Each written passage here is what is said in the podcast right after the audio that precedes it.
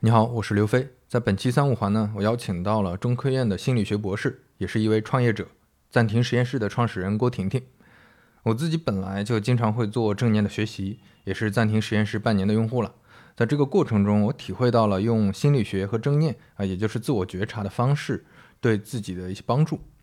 郭婷婷他们呢，一直在用互联网产品的方法，在试图解决普遍存在的大家的心理问题。他们的用户调查里有百分之八十以上的都是职场焦虑。那从这方面切入，我们讨论了很多我自己本身可能就很关心的问题，比如说心理学对缓解职场焦虑到底有没有用啊？正念到底是什么？是不是玄学？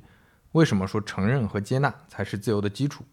那希望我们接下来的这些讨论对你也有启发。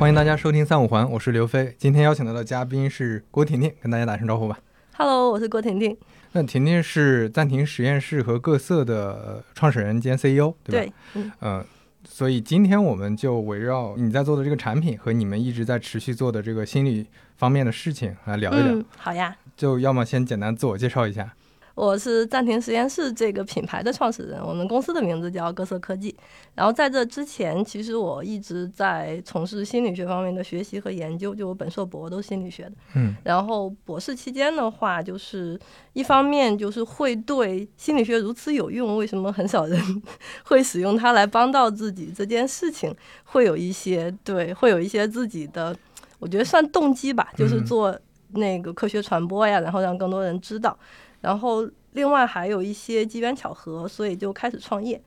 大概是二零一五年的时候，对，然后一直就到现在。然后在这过程中也摸索了很多，就是怎么样用科学心理学的工具去帮助到更多的人。对，然后现在暂停实验室算是我们教出来的一个阶段性的答案吧。我我们就先从你之前的创业经历开始聊吧。嗯，那你我印象中之前听你的呃上过的一些播客和你写的一些。内容知道你是应该就没去打过工是吧？如果在咖啡店 刷盘子不算的话，对，是。OK，我我是博士期间就开始创业了。对，我经常说我第一份工作就是 CEO。对，所以你你当时是怎么考虑的要要做这件事呢？我刚才讲，就我会觉得有点像是机缘巧合。嗯，对，当时我不是给媒体写了一些心理学的科普文章嘛。对，然后当时就认识了像果壳网呀、三联啊一些对媒体人。当时我们的就是天使投资人，其实也是一个媒体人，然后他们就会就是就是聊得比较来，然后会觉得这个事儿确实还蛮有意思的，就是科学心理学的工具。当时我们的第一个就我们的第一个产品，就公司的第一个产品叫各色 DNA，嗯，然后那个产品其实是用 DNA 测试加心理测试的方式，帮助一个人来了解自己。然后这个商业模式是，其实在美国有一个比较类似的，叫 Twenty Three and Me。对我用过那个。那个时候他给我的一个启发就是啊，原来做商业和做学术是完全不矛盾的，因为他们的用户就是既是他们就是既是他们的产品的消费者，同时它产生的数据又能够帮助他们去继续探索，说我们可以通过基因怎么样来更多的去解读人的一些身体和心理特征。对，然后那个时候我就会觉得它形成了一个很好的我们叫闭环。对，然后这件事情就会让我觉得我们过去传统的做研究的方式有点太低效了。我们对，而且我们其实跟用户的关系就叫把用户叫做受试者，现在我们叫用户。对，受试者是我有一个课题，然后我给你钱，你来。就有点像给我打工或怎么样的，然后来参与这个研究。你的目的是为了赚钱，嗯，对。而且我的研究经费是有限的，我也很难说我一下子去收集特别多、特别多的数据。但在商业的模式下，是我创造一个你需要的产品，你来为这个产品买单。然后你在买单的时候，你给我们的反馈又能够帮我们更好的去迭代这个产品，而且因为它是就是商业化的，所以我的数据理论上就是这个产品有多少人需要，那我就有多少数据。对，所以那个时候我就会一下子觉得做研究这个事儿就没有那么好玩了。对我更想用商业化的方式来去，当时就会觉得说，一一方面是去帮助别人，另一方面也是来满足我自己的好奇心嘛。就是心理学的这些工具是如何去影响到别人的。就是本来想做的那件事儿，感觉就。呃，单纯从学术这个视角切入的话，就会比较窄，就没那么大可能。对，当时我做实验的时候，就做学术的时候，我就发现我其实会对大家的反应非常感兴趣。就是大家在参与我实验的时候，其实是会给我反应的，无论是在实验过程中还是实验后，他觉得，比如我设计的这个方案对他有没有帮助，他会对。就他会给我这样的反馈，包括说这个东西如果帮到他的话，这个东西会让我感觉到非常直接的那种正反馈。我会觉得这个东西比写论文发表出来文章会让我感觉更爽。感觉你说的这个理念好像一直贯穿到现在的产品上。你现在做的产品其实感觉上也是大家参与的同时，你能快速呃收集到一线用户的反馈。对，对，它并不是一个。呃，就理论上搞搞研究，或者说你拿拿一个产品出去，你也不知道用户是怎么用它的那种产品。是的，是的。如果在学术上，现在有一个词来描述这个东西，叫真实世界研究。嗯，就是说我不是在实验室里面去了解人们的反应，而是在一个生态消毒非常好的环境里面去知道说这个东西是怎么样在真实的生活中去影响到人的。然后这个数据，它一它可以非常大，二是说它。获得的反馈其实非常真实，所以我现在会觉得我们把自己叫做研究型商业机构，对，会在前面加一个研究。然后从产品的角度上来说，就是您是产品经理嘛，就是它是一个这种自迭代的方式。就这个产品能够快速的获得反馈，自己成长，对对对，它是可以成长的。所以我们一直觉得，我们跟用户的关系有点像这种互相陪伴的关系。嗯，就是我们见证了他的成长，他们也见证了我们在这个过程中的进化。对你刚才说那些，我特别有同感的是，我之前本硕一直读的计算机，嗯，然后计算机这个领域，其实呃，互联网产品来了之后，也带来了很新的变化。就之前。比如我之前呃做的方向是自然语言处理，就是各种语料库的处理。这种以前怎么办呢？就是找找大量的这种兼职 去标，人工标。对。但是有了互联网产品之后，用户天然的这些所有的呃数据、所有的行为，就自然变成你的这个数据库了。对你就能直接收到真真实世界的一些反馈了。对，包括之前我在滴滴的时候，滴滴是有那个经济学家和社会学家的，他们去看这个全量的数据的时候，和他们之前哎找一百个受访者的能得到的这个信息是完全不是一个 level 的。是的，是的，所以这个就是说人的经验通过计算机的技术，然后去做一个很好的融合，就是就是用一些更加规模化的方式去放大人的这种个体的经验。其实这个就是我们现在在做的事情。当然，这里面其实有很多挑战，比如说这里面就会涉及到一些，比如说安全和伦理的问题，比如这些数据一定要是匿名的，然后用户的数据当它被使用的时候一定是知情同意的，然后以及它可能用什么样的方式使用，这些都是要事先有很多协议的。对，所以我我们在这方面一直就是因为我们做的事情过去没有人做过，所以我们一一边在做它，一边其实也在在探索一个方式。包括说去树立一个行业标准，就这件事情应该用什么样的方式更加安全可靠的去做，以及怎么样去获得用户的信任。因为在一个新的事物产生的时候，其实信任是最宝贵的。别人为什么会愿意去试用一个他完全没有听说过的东西？对，而且是心理方面的，这个可能门槛还更高，压呃心理压力会更大一些。对对对，是的，是的。你你你之前想的，你创业的时候想。呃呃，想的这个预期和现在做的事情，你觉得有有满足你的预期吗？我其实没有预期。嗯，我我会觉得我我是就是我之前在播客里面讲嘛，我这个人特别随波逐流。嗯，就一开始可能会就是知道说我下一步要做什么，可是第二步、第三步再往后，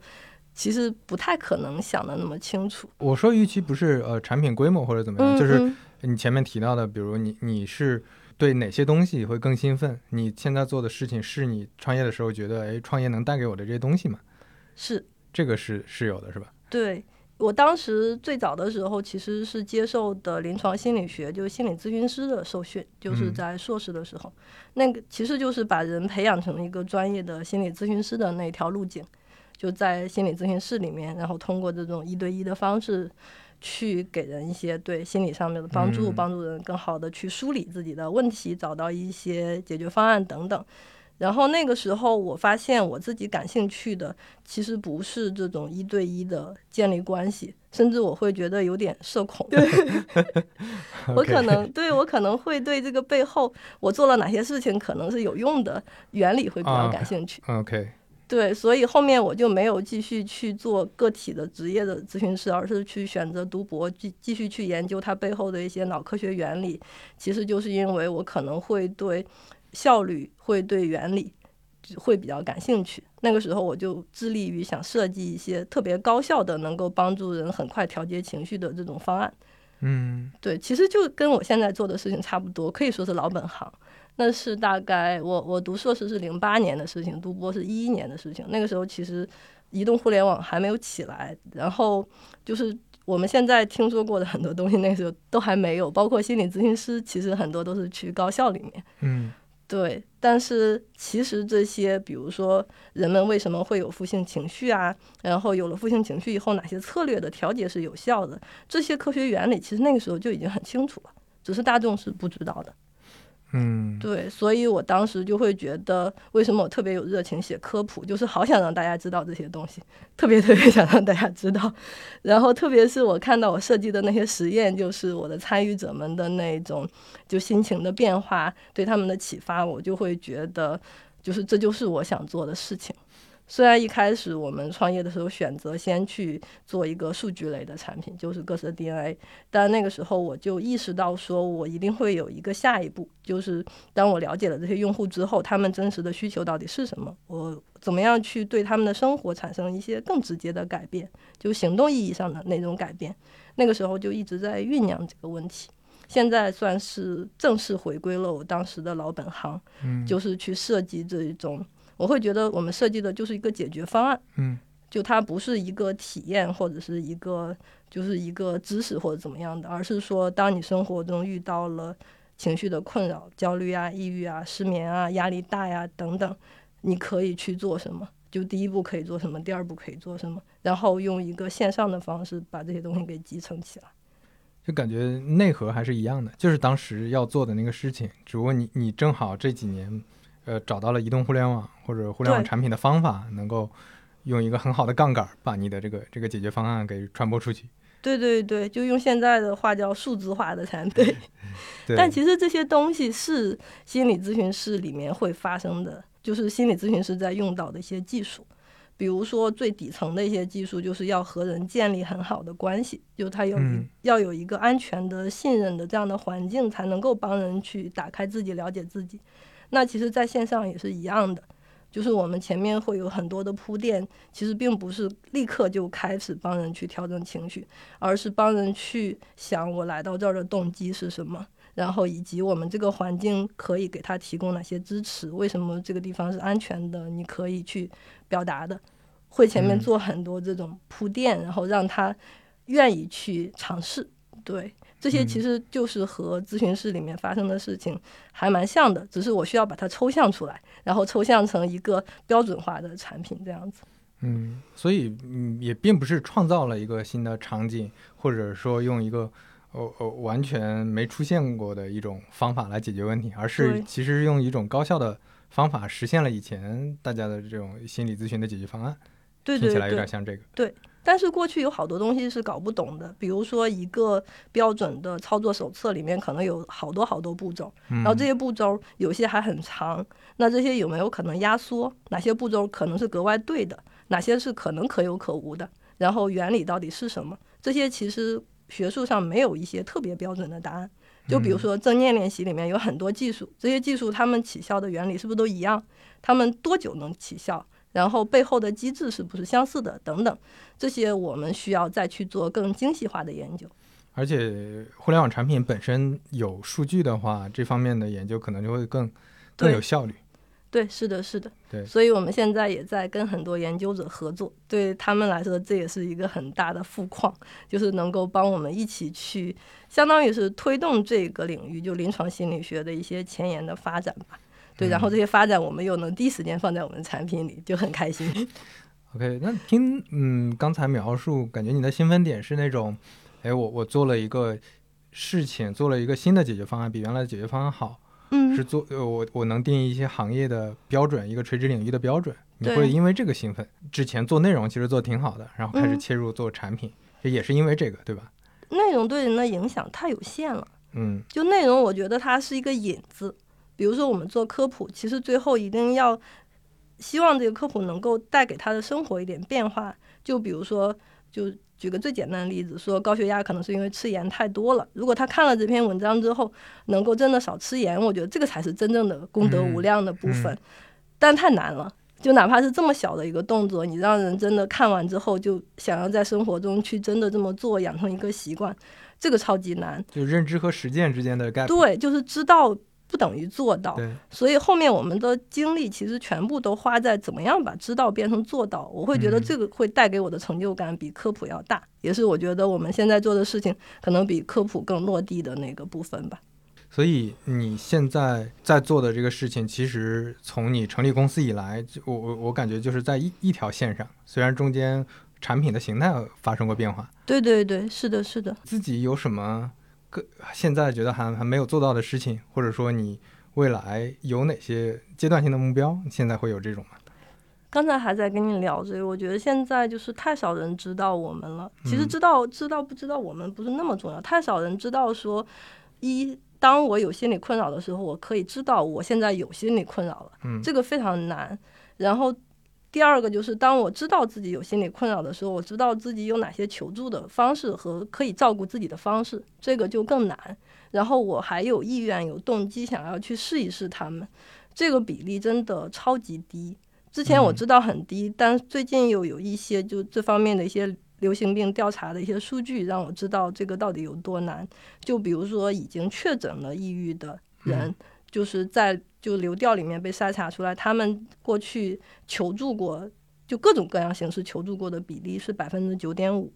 然后这百分之九点五里面只有百分之零点五获得了我们叫做足量有效治疗。OK，所以对，基本上你得了这个这个病，可能你就嗯嗯就就得了，没有得到很好的解决。对，一个是我其实不太会愿意把它称作病，我可能会把它叫做一种状态或者叫一种障碍，因为嗯抑郁它其实是有一个，就是比如说有一个发生前一个很长很长时间的一个我们叫前驱的症状，或者叫比较轻度的一个阶段。嗯那个时候其实人们的问题并没有达到临床意义上那么严重，可是那个阶段会持续几个月甚至好几年，就是我觉得自己比较容易紧张，情绪比较低落，然后觉得没意思啊等等，然后慢慢的会影响到自己的工作和生活，然后在真正达到临床意义上以后，其实就是如果去使用一些比如说专业的一些方法去干预，其实它那个缓解也会很快。可能就是嗯几个月的事情，但是抑郁它因为它跟生活中的压力很有关系，那未来如果你再次遇到压力的时候，它又有可能还会再回来。它其嗯实就有点像一个对不断起伏的这样的一个状态，甚至也可以说某种意义上，人的一生中哪怕没有到达临床的症状那么严重，但是你出现抑郁状态，几乎每个人都经历过这种时候，嗯就是觉得没意思，就没有动力，对，然后打不起精神来，觉得吃吃也不香，然后睡也不好，等等，这些都是有的。所以有的时候就是我们把它叫做病或者怎么样的，当然它在临床上是一种诊断，但有的时候这个会让人们产生一种害怕。嗯，对，也心理压力很大，就觉得对对对，我其实开始做这个咨询，或者说我开始用什么产品，就意味着我得病了。就是好像是一个很很羞耻的事情，或者很可怕的事情等等，或者不愿意跟别人谈论，害怕别人用有色眼镜去看自己啊等等，这些其实都是我会觉得我特别想要改变的现状。对，而且在我我反正印象中，从小好像说一个人得了精神病，或者一个人去住了精神病院，这是一个其实是一个辱骂人的话嘛，所以大家这个心理压力会特别大。对，但是其实我们讲到精神病，就是讲重性精神病的时候，更多指的是精神分裂那种的。对，那个在人群中的比例确实会比较低，嗯然后也确实会有一些很严重的，就是看上去异于常人的东西。嗯但是抑郁和焦虑，他们其实是精神障碍里面的常见病，就是发生率可能是百分之五到十这么常见，然后以及即使你有了一些症状，你可能看上去和普通人也没有任何区别，甚至你也可以比较好的去工作和学习，你的同事都不知道你现在怎么了。所以在学术上，其实像这这个症状，它是有一临床上已经证实有效的解法，是吧？对，其实像抑郁的话，无论是药物治疗还是心理治疗，它的起效率都很高，大概应该是百分之八十以上吧。然后对，所以其实如果如果能够及早的去干预，就干预其实包括各种各样的方法嘛，比如说使用我们的产品，或者说使用那个心理咨询、心理治疗，或者如果更严重的话，使用药物，其实都属于干预的一种，其实起效是很快的。然后心理类的干预方式，相比于药物，其实有一个优势，就是它其实会比较好的预防复发。你可以理解为它是在锻炼你的头脑，锻炼你的一些情绪调节的能力。这个能力其实在未来你再次遇到压力的时候，它能够起到一个预防的作用。嗯，OK，那你像你们就你的观察，比如你们的用户里面有这种抑郁的情况，其实挺多的，是吗？对，我们有数据，因为我们会用一些量表来看一下来到这儿的人开始是什么样的状态。那个数据其实还挺出乎我的意料的，就我们这边有诊断过，就过去有过诊断的比例大概是百分之十到二十，然后来这个的时候，就是那个状态的严重程度达到了临床线以上的，大概有百分之四十以上。OK，对，但是好消息是，他们经过了大概二十五天的干预，就是完成了我们的这个干预计划之后，其实。比例就是这个临床线的比例就下降到应该是百分之十左右了，对，所以好转率其实非常的高。我会觉得拿数据说话嘛，就我们不能说保证你百分之百的一定有用，但是我会说根据过去的我们几万人的数据，我能保证百分之八十以上的情况可能会对你有。对改善的显著帮助。对，我觉得要补充一下，是这个量表不是就一个问题，说你觉得你抑郁了，或者 你是不是好了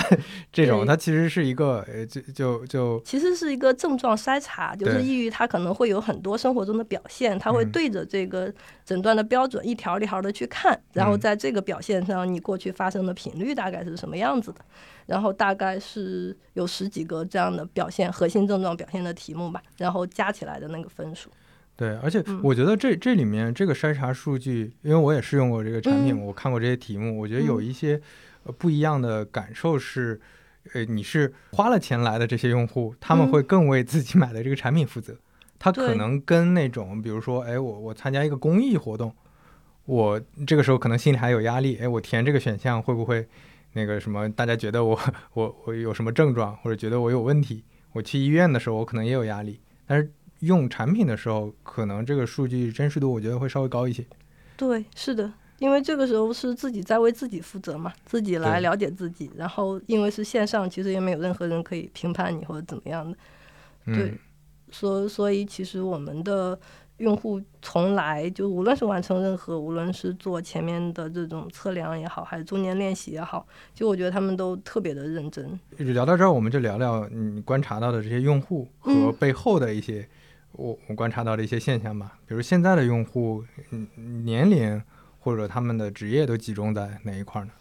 年龄的话，其实各个年龄段都有，嗯，从高中生到七十多岁的，好像就就最大的用户就跨度很大。高中生是家长给他们报的吗？还是他们自己能意识到这个？自己。OK。然后。我我们，但我们未成年人会有一个知情同意的环节，嗯，就是会让家长签署一个知情同意，他才可以使用，嗯。然后在平均年龄的话，现在是三十一岁左右，就是最多的年龄是二十五到三十五这个区间的，其实就是大概是九零后，对，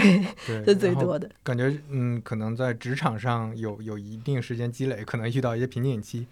对，我会觉得三十岁左右可能是人面临多重压力的时候。对，家庭压力、工作压力。是的，是的。我们在他们一开始就是参加的时候，会有一个报名的那个筛查嘛，然后那里面也会问到说你最近的压力主要来自于哪些方面，我们会列出来一些常见的压力清单，然后就发现最多的是职场和个人发展相关的压力，占到了大概百分之八十左右，然后。第二多选题嘛？对，吧多选题，然后关系类嗯的压力大概是百分之四五十。OK，对，我我其实还蛮震惊的一个数据的。听起来好像大部分人都是职场上的压力非常大。是的，是的，就这个压力，我感觉是不是是一种就是当代就是 年轻人的一种普遍的，就几乎没有工作没有压力的，还就会会有这样的一个印象。嗯，对。然后这这背后，嗯，比如说你你有什么观察吗？他们可能更多的压力是源于什么呢？是源于职业发展选择，还是源于我我是那个升到一定位置，我可能动不了了，还是说工作压力太大，还是怎么样？都有，就是各种各式各样。吧对，我觉得也是一种混合的压力，有职场上的人际关系，然后这个人际关系最多的其实是和自己的上司的关系，啊、OK，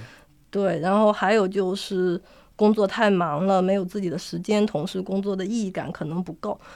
就是迷茫啊，没有方向，对，不知道是不是自己想要的，其实都有。然后我们其实有访谈过，就做过一些深度的访谈，就对老用户，就是去具体的聊一聊。工作中到底遇到了哪些问题？然后我们就发现一些通常可能人们觉得是好事儿的事情，也会造成压力。比如说，很多人会因为自己晋升了，然后压力反而更大了。嗯，因为晋升其实某种程度上就意味着你的责任也变大了，然后评判你的标准可能比之前也要更严格了。然后这个时候就是 就好事儿跟坏事儿之间没有那种截然的界限，他可能会觉得撑不住了。这这里就有一个问题了，比如说面临的这些压力，你觉得你们的产品或者说心理学的这些临床之前大家研究出来的这些方法，能够解决什么问题呢？就因为很多人会觉得，呃，这些比如说有压力，你克服一下，对吧？你遇到职场上遇到工作问题、嗯，人际问题，那你你要跟人搞好搞好关系嘛？那你你学一些心理上的一些方法有什么用？对，很多人可能会有这种想法。是，这是可能是会对心理学有一种误常见的误解吧。一个常见的误解就会觉得他是来找答案的。比如说，我现在遇到了一个难题，我遇到一个选择题，你作为一个专家，能不能告诉我该选什么呀？对，会会会有嗯人会有对心理学会有这样的预期，或者觉得心理学是不是就是安慰人的鸡汤，就是让人心情好，对对，安慰剂让人心情好一点，就就完事儿了。其实都不是。心理学我们本质上把叫做助人自主。然后这句话翻译过来就是帮助人有自己帮助自己的能力，嗯，就是其实本质上是在培养一种能力。这种能力就是遇到压力的时候，你自己能不能更加清楚的知道自己压力卡在哪儿，然后自己能不能通过有效的行动去解决它。嗯，其实这里面我们做了很多具体化的工作，嗯就是有一句话最近特别火，我特别喜欢，叫焦虑的反义词是具体。OK，对，就是人们遇到焦虑的时候，如果能停下来，然后在我们这儿其实是每天要花二十分钟左右的时间跟自己待着嘛，然后去看自己现在的情绪是什么，自己有什么想法，自己当时做了什么样的反应，以及如果回过头去看自己可能还还有哪些选择等等，用这样的方法把自己那一团过去可能说不清道不明的那种压力，然后把它变得很具体。把它的步骤看得很清楚，这个其实是第一步。很多人在这一步就已经感觉到问题解决了大半了。嗯，对，嗯因为过去可能遇到事情，大家就会想要不想去想它，对，不愿意去面对它，或者觉得我打一把游戏，吃点东西是不是就好了就？逃避嘛。对对，就会逃避。但现在我们就会讲，就是你可以直面它，你直面它就会发现，其实没有你想象中的那么可怕。就你越逃避它，其实它在你头脑中就会显得越可怕。但是如果你真的很具体的去看具体发生了什么，你会发现自己其实是有这个解决问题的能力的，或者自己会在这个过程中慢慢的，哪怕不是立刻把它解决，但是可以慢慢的一点一点的去找到自己的那个可以动起来的那个最小的一步，往前推一点。嗯，听起来好像是我呃，我们要先知道问题，可能要拆解我到底是遇到什么问题，然后我当时为什么呃，我我有什么选择，我的情绪是怎么样的，然后对对方是怎么样的，就可能要先分析问题，而不是说。因因为很多人遇到这种这这种情况，可能就直接找解法。就比如说你你说的，我跟上司有问题，你告诉我怎么办？对吧？你告诉我，我是不是明天要跟老板聊会儿天儿，喝喝杯咖啡？我要跟他怎么讲话？你最好把具体怎么讲，话术都告诉我。有很多人是追求这种，但实际上不同人跟不同的老板的问题是不一样的。对，是的，是的，这里面可能没有一个通用的解法，所以我们最后讲训练这个东西到底叫什么，我们给它起个名字叫心理灵活性。所谓的灵活性，就是说我见招拆招，而不是用一种通用的解法就能解决所有的问题。嗯嗯，对。所以我们在讲到情绪的时候，因为我过去我硕博其实都在研究情绪嘛，我们就是有点像是给情绪建了一个模型，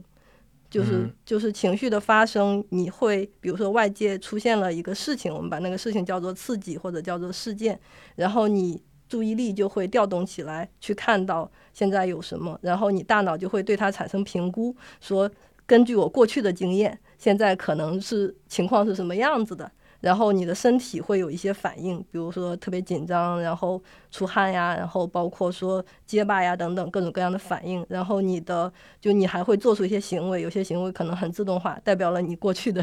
一种反应的模式等等，我们会把这些步骤都。教你一步步的去拆解，然后给每一个就是给每个步骤看到你更清晰的你最后的这个反应是怎么来的。然后为什么我们叫暂停实验室，就有点像是按下暂停键，我们再倒带慢动作回放一下当时的那个状况。很多人其实用这一步就自己能找到解法的，因为他只是过去反应太快了。就是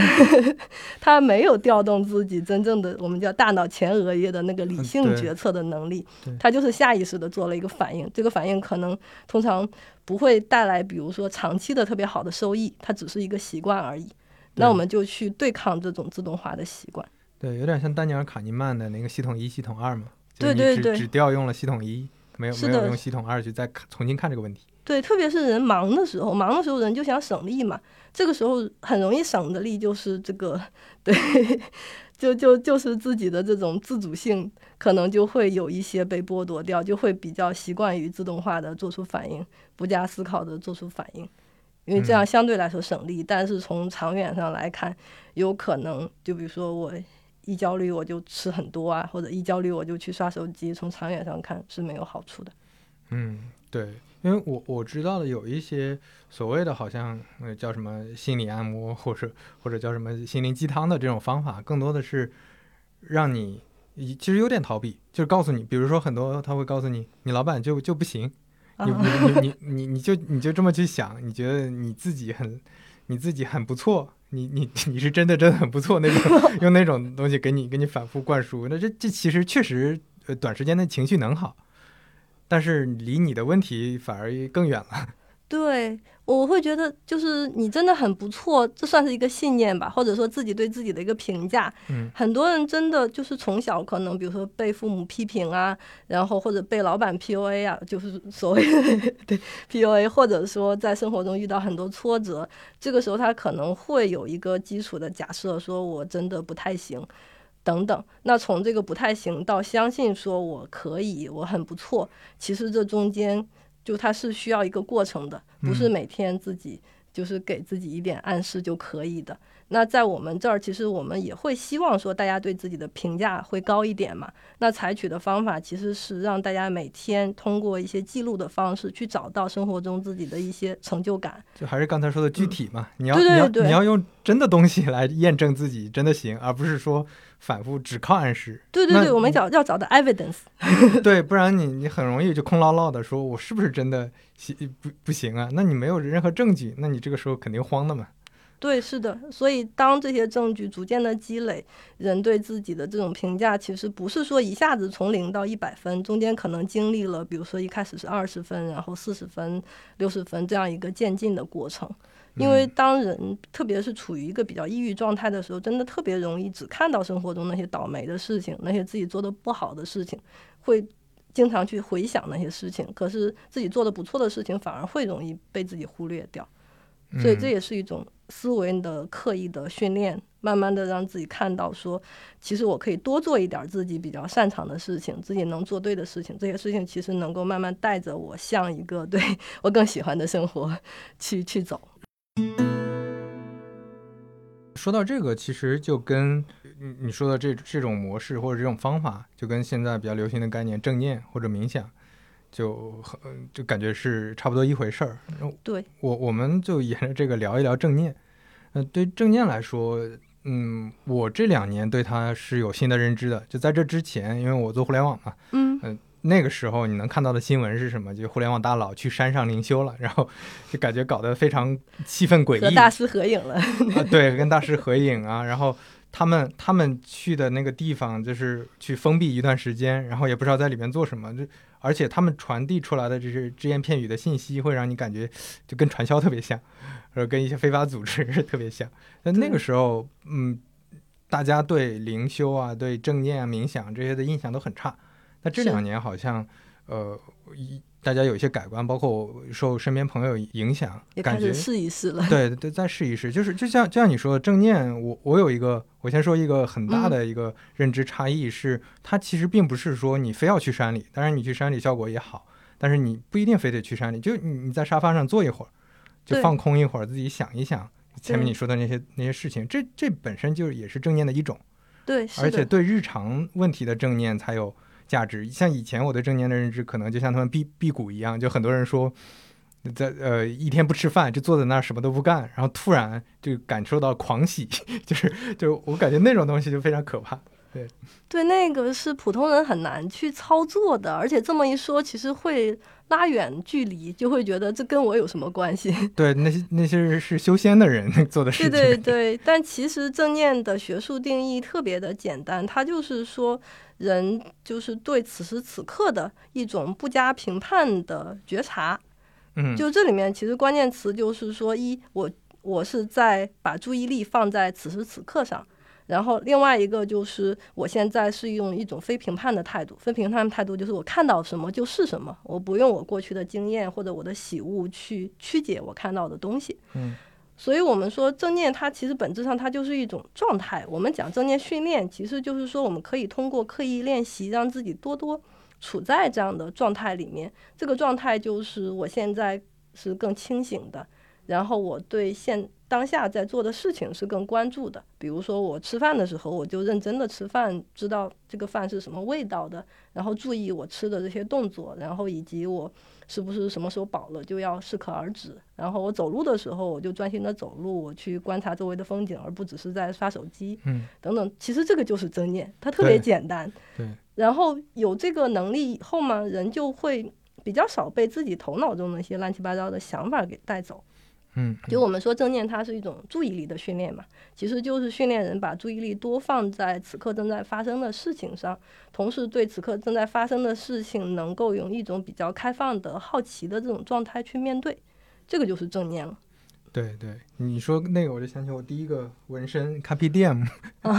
对，然后我当时纹的时候没没有想到这层含义，后来做正念我一看，哎，这不就是关呃活在当下的那个意思吗？所以每次我把这个当成一个正念的一个提醒器，就是每次看到、哦，我我现在要冷静下来想一想，对，回来一下，再再想一想这个这个现在在在发生什么这些，对，因为注意力其实是第一步嘛，就是大脑去处理周围正在发生事情的第一步。当我们把注意力放在当下的时候，我们其实工作效率会更高，然后我我们其实会更少的被头脑中的想法带走，我们也能够更加清醒和客观的去看现在发生了什么，而不是被那些评论，就是 头脑中各种来自过去的评论给带走等等。它其实就这种注意力，它是可以不只是说能调节情绪啊或者怎么样，它其实是各它的好处，我觉得是方方面面的。嗯，就你整个嗯生活状态可能会有一些变化。对，是的，而且我觉得正念可能确实是需要练习的。我那个参加暂停实验室里面，我能感知到说，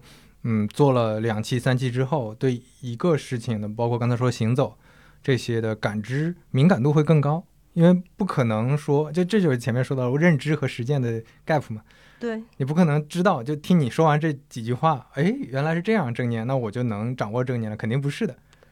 一般人的注意力太容易分散了，我我觉得我的注意力就是，嗯，大部分还是还是集中不了。对，是的，我们正念里面有一个比较基础的练习叫身体扫描嘛，就其实就是依次的去感受身体各个部位的感觉，但对初学者来说就特别难，因为会觉得我我哪儿都没有感觉，或者某个地方特别疼，我的感觉全被那个地方带走了，等等。然后我们就会举个例子说，其实你的身体就像你的老朋友，你太久没跟他对话了，你太久没有专心的去感受自己身体了，所以你你们俩现在不熟。等你俩熟了之后，你可能就能够更加细致的感觉出来你身体的一些感受了。我之前做正念有一个非常震撼的一个感觉是，很多正念，包括你们的里这里面都会提到呼吸，呼吸的时候感受空气流进流出。嗯，如果你真的练习的足够。呃，敏感的话，你是能感受到吸进去的是冷气，呼出来的是热气的。是的，是的，这个非常夸张，就非常震撼。就是你，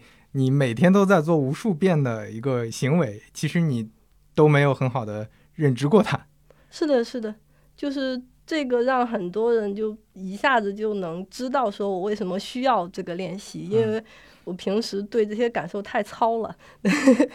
我并没有真的。知道我每天身体正在发生的各种各样的变化，我都不是很清楚。包括像吃饭，很多人是就是在很细致的做正念进食的时候，才意识到说，我原来特别喜欢吃的那些零食，其实没有那么好吃。比如太咸了、太甜了，可能太腻了。但是过去我情绪不好的时候，我就会吃很多。现在我我知道，就是慢慢的吃了之后，我反而身体自然的会知道什么时候该停止。甚至我我练习一段时间之后，我发现我的体重不知不觉的都减轻了，因为我能够更加自主的去选择我想吃什么，以及什么时候停下来了等等。对我，我觉得正念，呃，之前跟你们交流还还讲过暂停实验室之后，包括之前我其实也在做正念，它带给我的一个最大的帮助，其实是能认知到自己情绪。嗯，就嗯，当你遇到一些事情的时候，你呃做正念就能感觉到，哎，我现在心跳在加速。我现在头脑里的愤怒有有愤怒的感觉，有不爽的感觉，他们是从何而来？就很多时候，呃，还是说的正念，它本身不解决问题，但是它能帮你认知到问题之后，你就把问题看得更清楚。对，就哎，这个这个生气没什么必要，就他这这这件事情本身只是让你直觉上觉得，哎，我应该生气了，但是你直觉上的生气和你再把问题拆清楚之后，发现，哎，好像真的也没必要。我觉得这个是最有价值的。对，就是会大家就会意识到，说我其实天然的有解决我自己生活中问题的能力，只是我过去可能会被这些情绪带走了，被一些东西阻碍住了，我没有仔细去看到底发生了什么。然后正念它其实就是把注意力更好的放在我们的这些体验啊、情绪啊和想法上，然后就正念叫觉察嘛。其实这个觉察能力就是解决很多问题的一个基础。然后第二个正念里面特别。关键词叫接纳，接纳就是当我有了这些情绪和想法的时候，其实我是允许他们存在的。嗯，就过去我有情绪的时候，我可能就会下意识的想要摆脱它，我想要让这些想法从我脑子中清走，我想要去做一些事情去逃避他们。但是当你发现你用接纳的态度允许他们存在的时候，他们对你的影响反而会消失了。嗯。对，因为他们本身就是像大脑里的弹幕一样，对，来去很快的，你不需要对他们做太多的事情。嗯，这是不是感觉像，比如说你遇到一个，你开车的时候遇到一个插队的司机，你你路怒嘛？大家都有路怒。对。那当你有了之后，你并不是说，哎，我现在要立马吃点零食，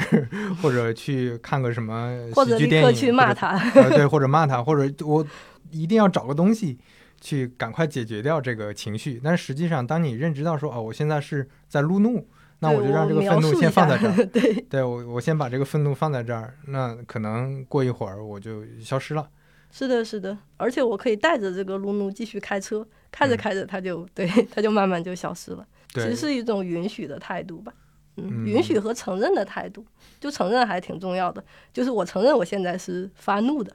我可以告诉自己，我现在就是不爽了。接受它本身就存在，然后不是说我先把它放一边儿，然后等晚上吃饭的时候又想起来了，哦，那个人插我插我队，然后你你 你就可能就过不去了。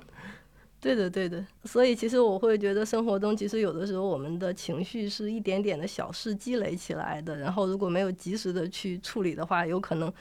就最后压倒你的是很小的事情累积起来的，嗯，但正念就会让你及时的去意识到发生了什么，其实就不太容易累积这些旧账。对我觉得这些东西很多很多情绪属于旧账，就有的时候你生气是因为你想到了过去一个类似的事情，那个事情你没有处理，但如果每次情绪来了，你都可以及时的承认和处理，它就不太容易累积到那么久。我觉得另外一个对我个人比较有帮助的，可能是自我认知和自我判断。嗯，就我我发现我之前的自我判断可能会特别起伏，但是后来当有一会儿了觉得自己特牛逼，一会儿觉得自己呃特傻逼那对种。对对对对。但是但是当有了正念呃这种日常之后，你可能就有的时候不一定是啊我这十五分钟什么都不干做正念，而是嗯你可能对自己的情绪和自己的跟外界世界的关系有有这个认知之后，你就会发现，哎，我现在自我评价很低，是因为刚才有个人批评我了，嗯，是因为刚才有个人吐槽我了。那你的评价低，那你这个就有了建立了这个逻辑关系，你就其实知道了自己现在是情绪化的一个判断。是的，是的。对，我觉得这个也挺重要的，不啊然的话，这个太厉害了，就就这个能力简直太重要了。对，不然的话，但但是这个确实需要训练，确实需要练习，不然你很难感知到。你可能就长期陷入这几天为什么心情就莫名其妙很好，然后过几天莫名其妙很差，然后你就一直自己在在起伏。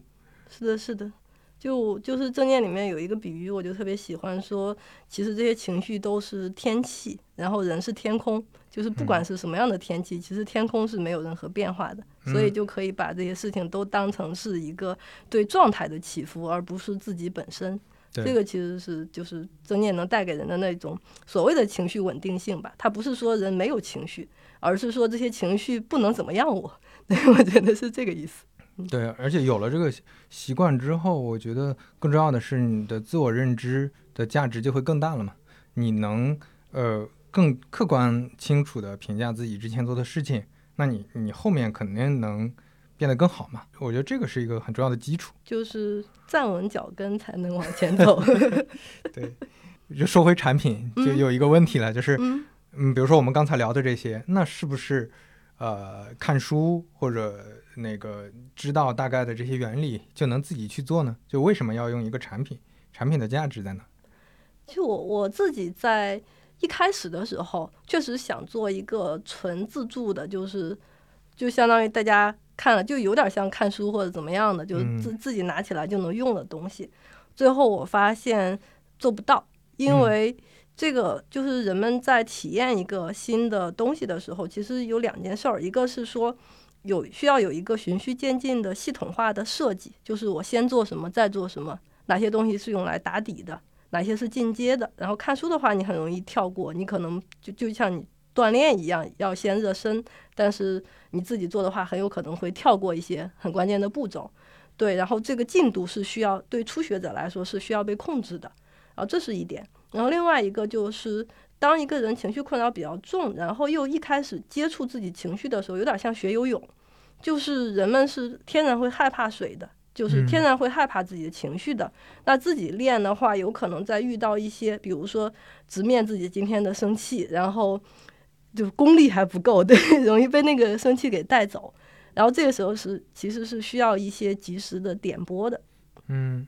对，所以我们在设计，就是把它作为一个解决方案。其实想的就是这个解决方案里面哪些东西是必要的，一定要提供的。然后我们就发现说，一个循序渐进的、非常就每天梯度很小的这样的一个就是低剂量的练习是必要的。然后在这练习过程中，对那些尤其是困扰相对比较重的人来说，一个及时的专业辅助是必要的，就是真人的介入。嗯，就是我我们会有社群，然后在社群里面，大家每天练习可能都会遇到五花八门的各种各样的疑问。比如说我呼吸的时候，你说我进去是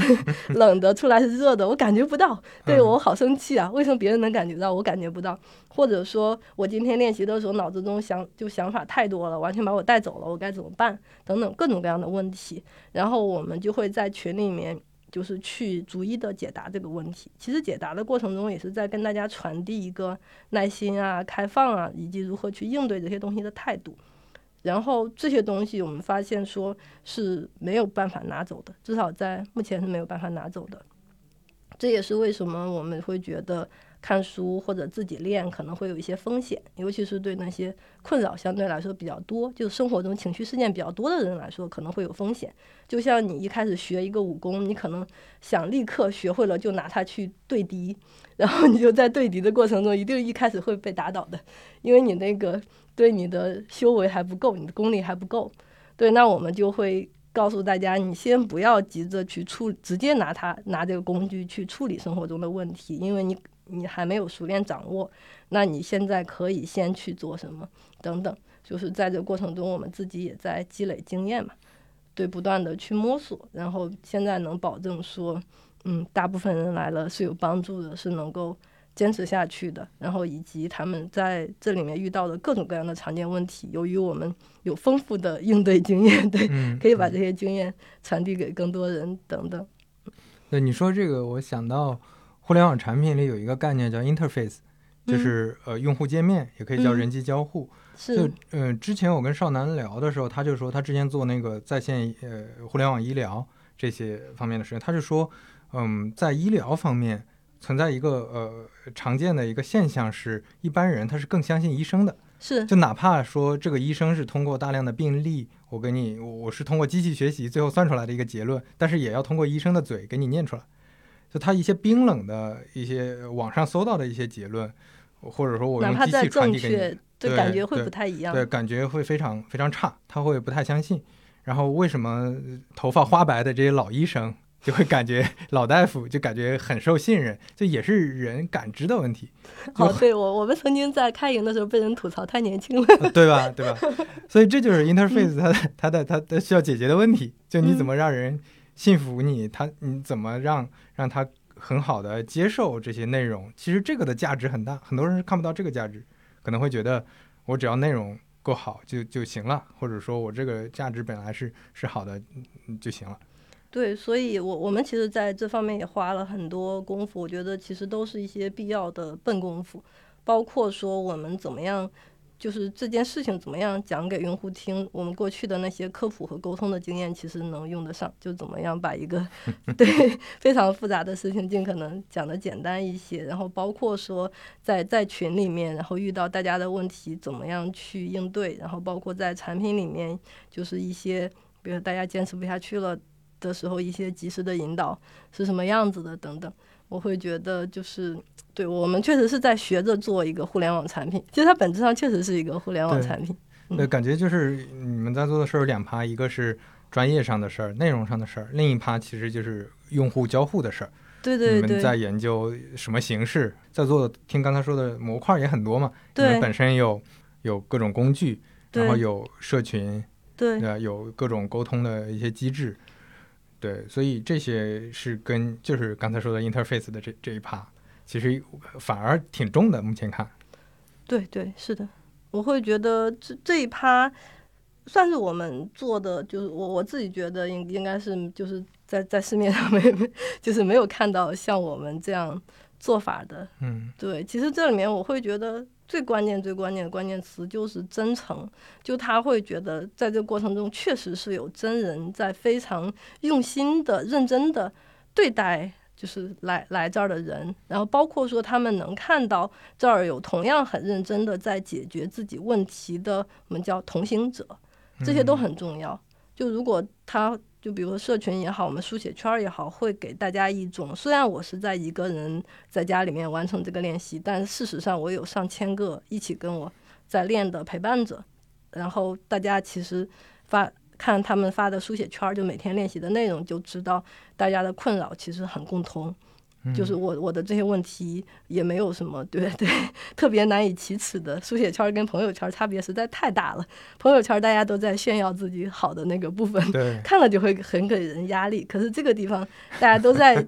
对，会有一些很真实的自己的袒露，然后这个部分其实会让人感觉到很安慰。对，我觉得这这些都是挺必要的一些组成部分的，它并不是嗯，就它本身也是产品的一部分，对，而不是说因为因为有的。互联网产品或者一些消费品，你会看他们会把产品和营销是是是两趴嘛？就是他们也做社群，但是他们社群就发红包，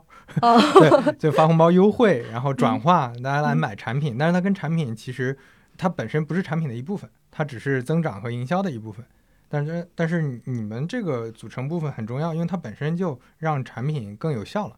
对，是的，是的。我们会把它比喻成，就把社群这部分比喻成药的糖衣，嗯，就是其实核心起效的还是他自己每天做的那些自我觉察的练习和书写。可是这些糖衣让这件事儿坚持起来变得更容易一点了，就是更容易启动了，然后更容易看到一些，就是因为因为练习本身反馈没有那么快嘛。可是这些部分，比如说被支持到啊等等，这些感觉会来得更快一点，会让大家更愿意把这个事情做下去。你你之前会遇到你觉得有哪些沟通上还是挺挺难解决的一些问题吗？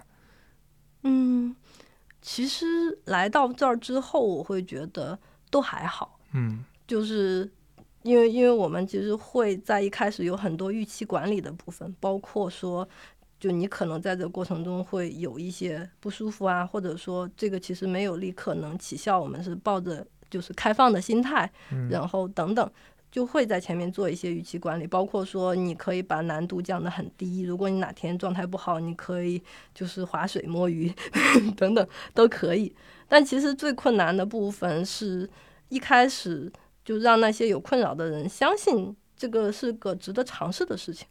这个是最困难的。包括我们很多老用户在使用我们产品之后，很想要把它推荐给身边同样有需要的人，就发现安利的难度也很大。就是大家天然的，我不知道是不是因为现在骗子比较多啊，对 对这种陌生的东西，而且对心理的这对心理的东西这些东西都很以以前都有很多误解的嘛，就像我刚才说的对正念的误解一样，对对正念有误解，对心理也有误解，会本能的抱着一种警惕的态度，想着是不是智商税等等，对 这个其实是我们现在遇到的比较大的。就是比较大的阻碍，就是当人们在接受一个新产品和新事物的时候，我会觉得这个是一个所有的新产品的必经之路，就是从被警惕、被怀疑，到逐渐的越来越多的人开始谈论和使用。嗯，但互联网圈的人确实是比较早开始 对尝试，对，就愿意接受新鲜的事物嘛。对，嗯。嗯，那听起来就是可能跟已经进来的这些用户，因为你们的产品模块足够多，你们的沟通也足够多，对，能够能够比较好的去建立认知。但是那个外围的用户、潜在的用户，其实还是还是有难度的。对，怎么让他知道这这个这个事情是什么事情，这个产品是什么产品？然后我们这边有一个现在已经加入我们，原来是我们的老用户，他跟我讲了一个事儿，我印象特别深。他说他一开始在网上看到有一些大 V 推荐我们嘛，然后那个时候他其实会怀有一些警惕，觉得大 V 是都是在打广告，对 我我我得看看素人怎么说。然后他就去就是一他在大 V 下面看一下有没有那种不好的评价。然后，另外有他去搜我们的关键词，然后去给那些不好的评价和素人去发私信，去问，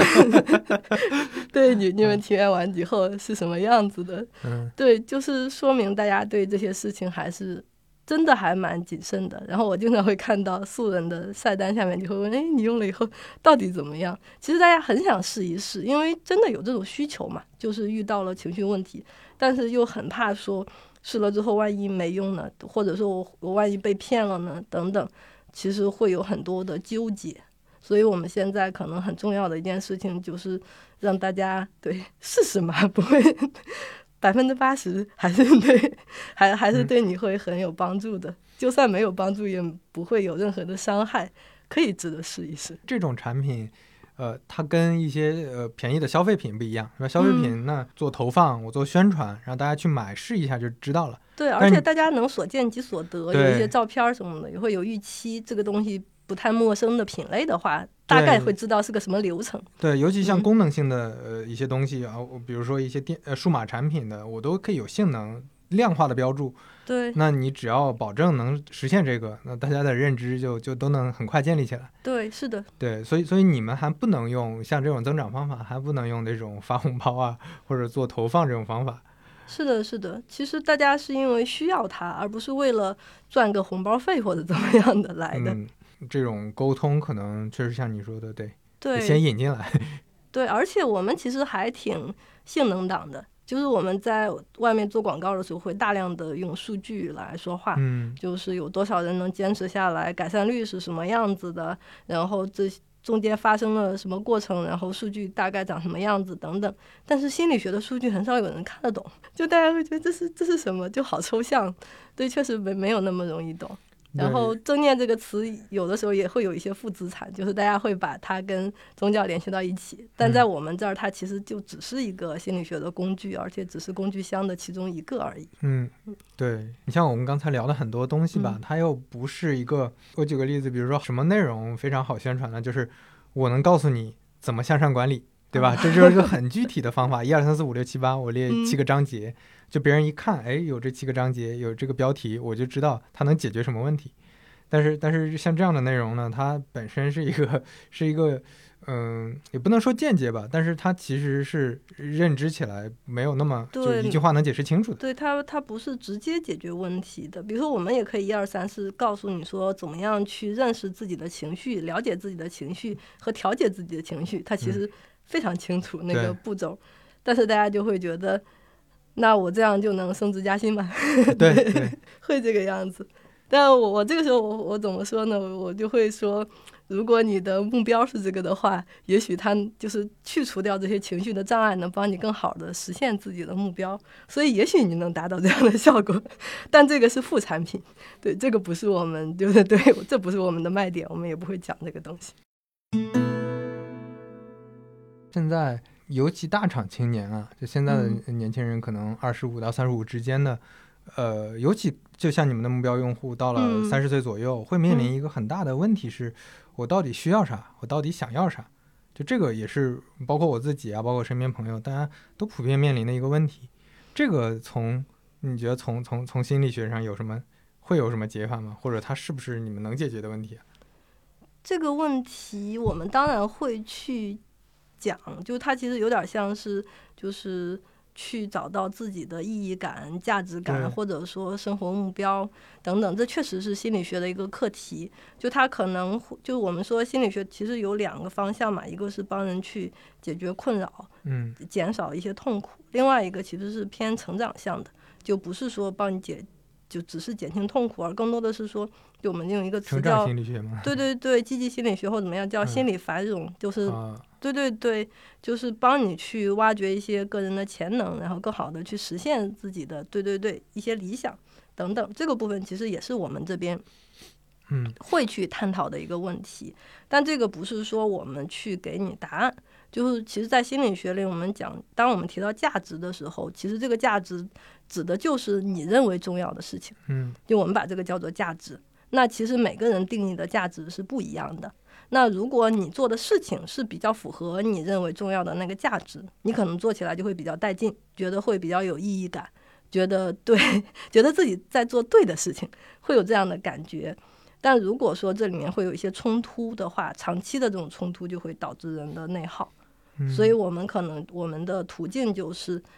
帮你自己去澄清什么。在现阶段对你来说是重要的，甚至会有一个重要的优先级的排序，然后再去看你生活中的具体到日常的每一个具体的选择，你是不是在跟你的价值保持一致，是不是这种知行合一的状态？听起来比较抽象，就是如如果比如说从你的视角，你和你看到的有哪些朋友，大家是用什么方式去去能找到自己到底适合做什么，或者自己的这种价值感的呢？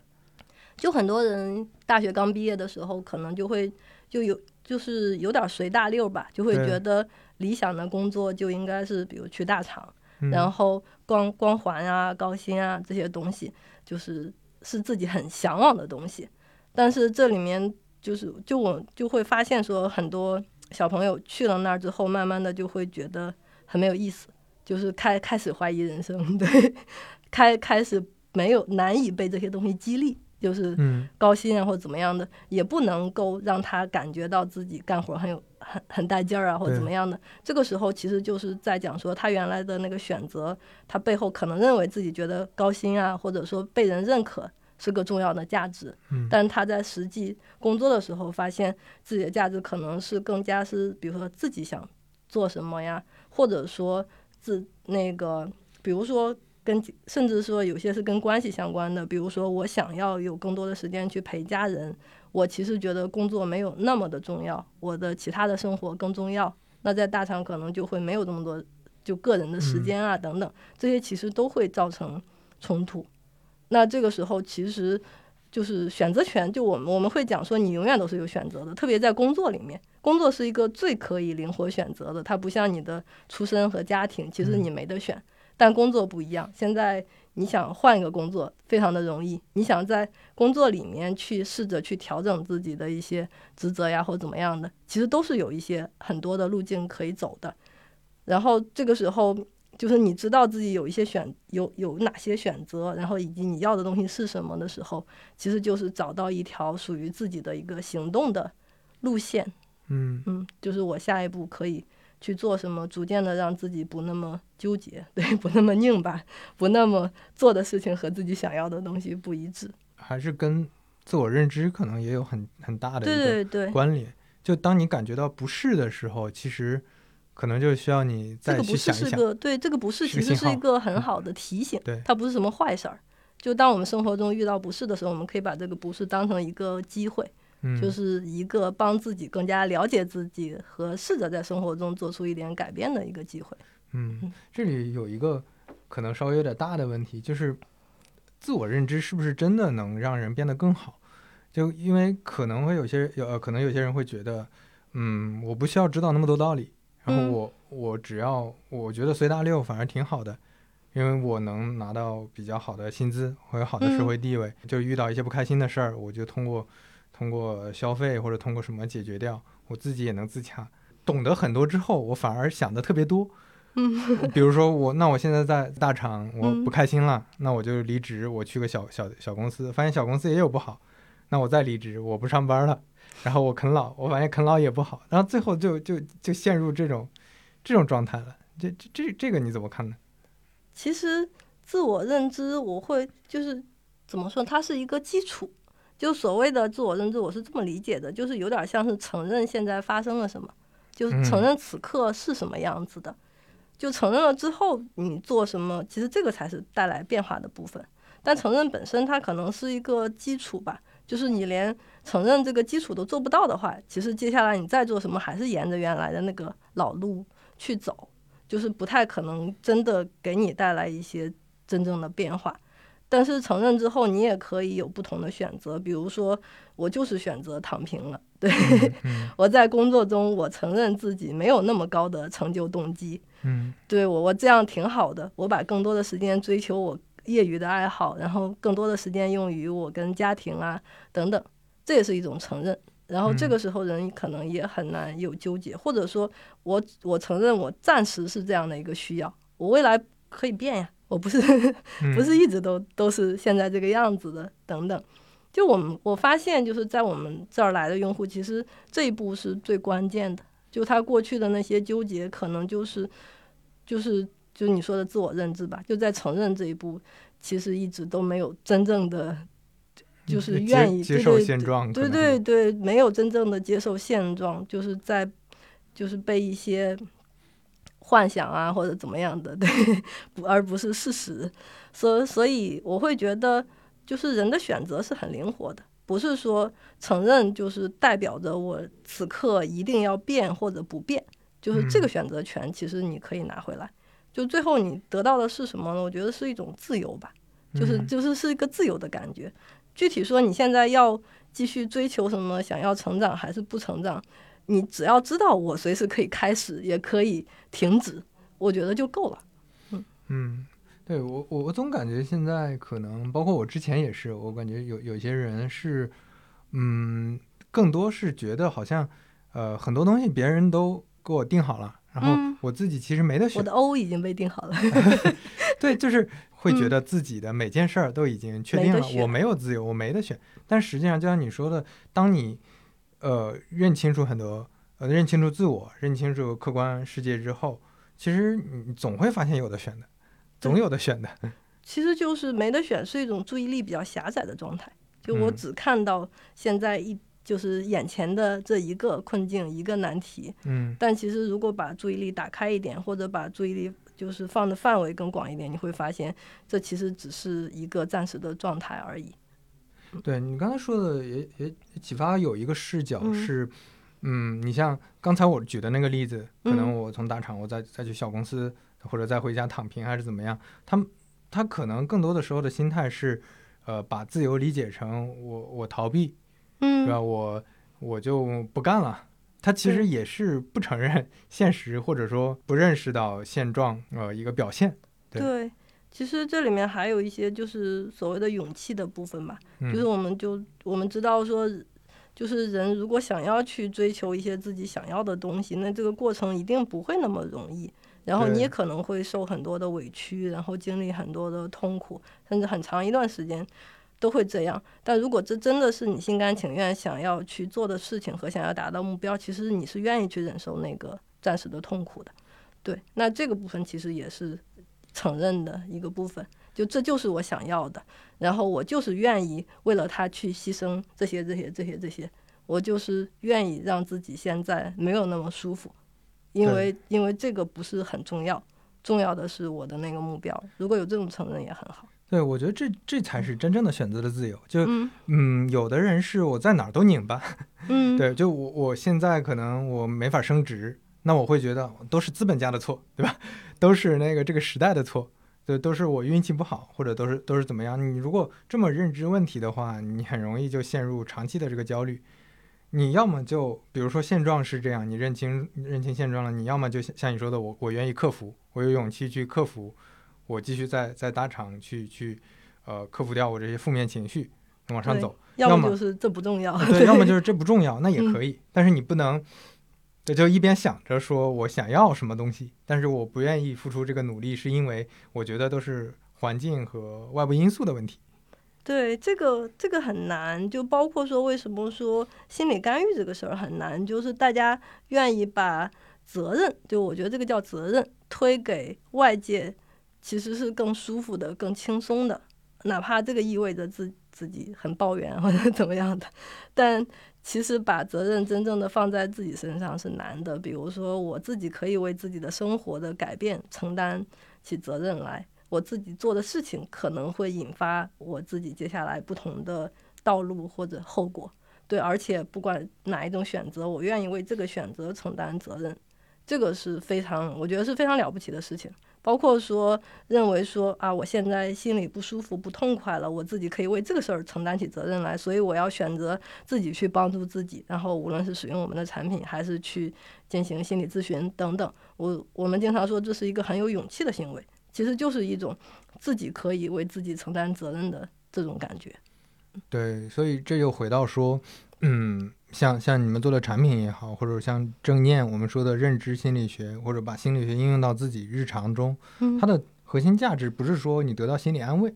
就是的，它它嗯。不会永远给你正面的东西，而是给你一个认知到自己这个环境的一个工具。对。你拿着这个工具，可能让你变成更好的自己，但是前提就就就像你前面说的，并不是说你读本书，呃，你读本巴菲特的书，你就能成为巴菲特吗？那不可能的。就你你你认知到实践当中有很长的路要走。对，前提就是你在自己做出一个个的选择，并且为这些选择的结果负责任，其实就是这样的一个过程。呃，就说到为什么大家有职场焦虑，我觉得，呃，这背后因素是很多，但是当你面对这个焦虑的时候，你怎么解决，其实也需要前面说的，需要勇气，要需要需要懂得责任，需要有自我认知，需要需要有很多呃自己的判断，而不是说就嗯简单的把它归因，或者或者说找一个解法就能彻底解决。对的，对的。其实我我觉得我我思算是那一种，就是焦虑浓度非常小的，嗯、但是这不代表着我们的那个工作没有压力。事实上，压力还挺大的。这个压力其实更多的来自于做的事儿本身的不确定性。嗯，对，就就你你其实是不停的在自己做一些你根本不确定的决策，并且为这些决策负责，需要很强大的内心。对。对，就嗯就是就像前面说，虽然你创嗯业现在在你想要的这个路上走，但不代表说，就很多人会想说，呃，尤其在大厂呢，他会觉嗯得说，哎，你看这些在外面自己做喜欢事情的人很开心，不是的但，是 对，那那我只是心甘情愿。对心甘情愿和做这个事情很舒适，嗯，就无比舒适，这根本是两个概念。对的，对的。嗯对，认认清楚这个现实嘛，就没有人是说永永远顺风顺水，就毫无压力就可以把任何事情做成。对，正念最早其实就是为那些长期处于就是非常严重的一些身体状况的人，就是准备的。就是卡巴金嘛，就是正念的那个研嗯究者，第一次把这相对宗教里面的一些技术引入到医学里面，就是有些人，比如像癌症啊，然后严重的像那个心脏病啊、风湿病啊，其实他们要很长一段时间面临的就是这个病是治不好的。嗯然后我身体是很痛苦的，我怎么样？其实我不是为了治病，我是为了提升自己的生活质量，就是怎么样带病生存。所以正念里面的有一个观点，其实也算是部分来自宗教的吧，就是所谓的众生皆苦，就是用卡巴金的话来说，就是多舛的生命。你的嗯生命里面就是多舛的，你从 小到大你会遇到各种各样的压力，这些压力你是躲不掉的。你要先承认这个现实。对你得承认这一点。比如说，你或早或晚会遇到失败，或早或晚会遇到亲爱亲密的人离开你，等等，这都是人生中很重大的挫败，然后会带给人很大的压力。所以他就把正念比喻成是编织降落伞。就是你在日常生活中去编织自己对抗压力的能力，不要等到跳下飞机的时候才发现自己没带降落伞。对，没带降落伞，所以这个能力其实是每个人都需要的，不是说只有那些心理很问题很严重的人需要。因为你只要生活是有压力的，那你或早或晚会经历很多痛苦，你要需要提前知道怎么样去应对这些痛苦。对我，我是在呃大学的时候读佛经相关的一些资料比较多，佛学的一些东西。当时因为要考研，压力特别大，所以要读这个去缓解缓解焦虑。但是我我觉得真正理解呃佛学，其实也是前前两年的事儿，就是跟正念差不多同一时期。就嗯你看，呃，佛学跟其他宗教不一样，就是他不会告诉你说你一定要信这个，你一定要听我的话去怎么做。就他早期早期佛学里有很多，就像你说的，你生老病死啊这种各种苦痛，它是怎么回事儿？你要先去认知。之前我还以为这个这个其实是，呃，你要想办法怎么摆脱这些。不不后来发现不是，其实他告诉你的是，这叫应对。对对就，coping 就是就是不 对，对，就你认知是一个前提。就你你，我觉得你用的那个词儿很好，就带病生存嘛。我觉得。嗯我身边看到的很多朋友在大厂的焦虑啊，甚至有一些严重的可能抑郁等等也好，这种情况，就像你说，其实确实挺常见的。你要意识到自己生活啊、职场啊各方面，它就是我们每个人都是带病生存的一个状态，对，然后你才能更积极的生活下去。这其实对我们就个前提。是我们不是要摆脱这个问题，我们是提高自己的生活质量。这些是就我们有不能控制的部分，外界的那个包括压力，但是我们有能控制的，就是我们怎么样去理解这些东西，怎么样嗯。去应对这些东西。那最后提一下暂停实验室这个产品的，呃，我觉得它对我的价值，像前面提到了，对自己的情绪有更好的认知，然后你对自己的肯定和判断变得更清晰了，就你、嗯。你知道自自我评价这个原因，这里面的因果关系和逻辑，然后就就像你前面聊到的，我觉得，呃。它是一个产品化的、稍相相对体系化的一个解决方案，而不是说你读读一本书，然后这本书呢，它可能没法用一个比较有节奏的一个方法带你去实践这些。我我觉得它可能对我来说是一个就比较有节奏的，每天可能花一点时间，每天花一点时间，时间也不多，对吧？十十几分钟对，去去嗯陪伴你度过这二十几天的一个一个流程。啊，这个流程会让你有一个比较完整的一个体验，而且我觉得这里面就像你前面说啊，之前我们还在聊，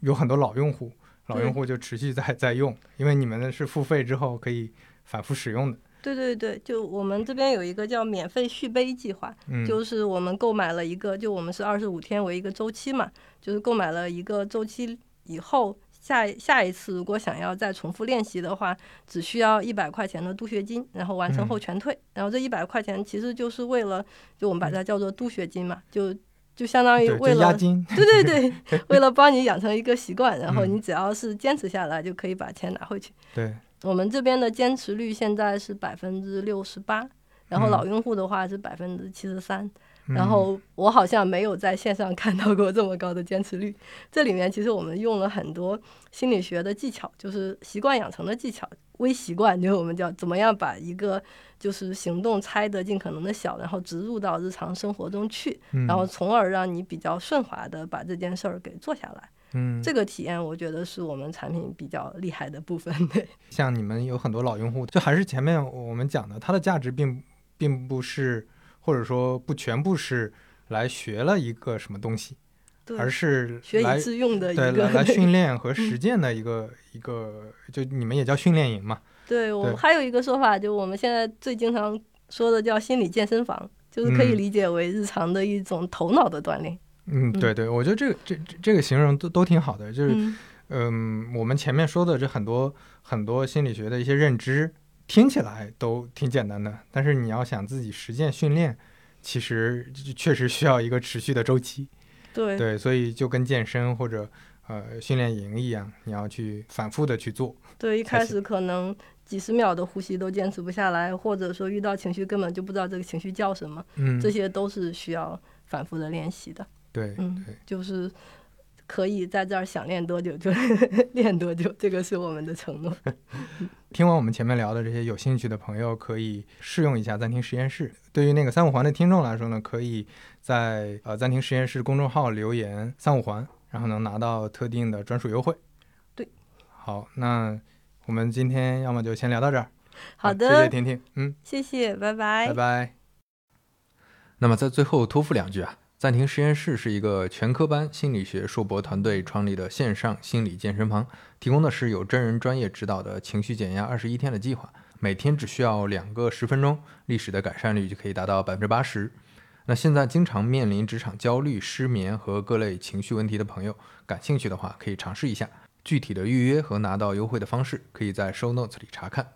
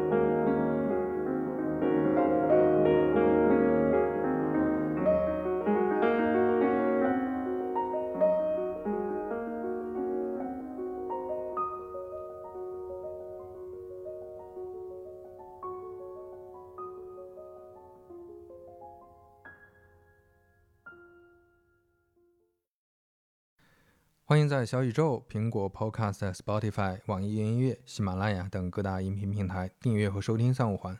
如果你喜欢三五环的话，也欢迎在苹果 Podcast、Spotify 或者喜马拉雅留下你宝贵的好评，特别特别感谢。我们下期再见。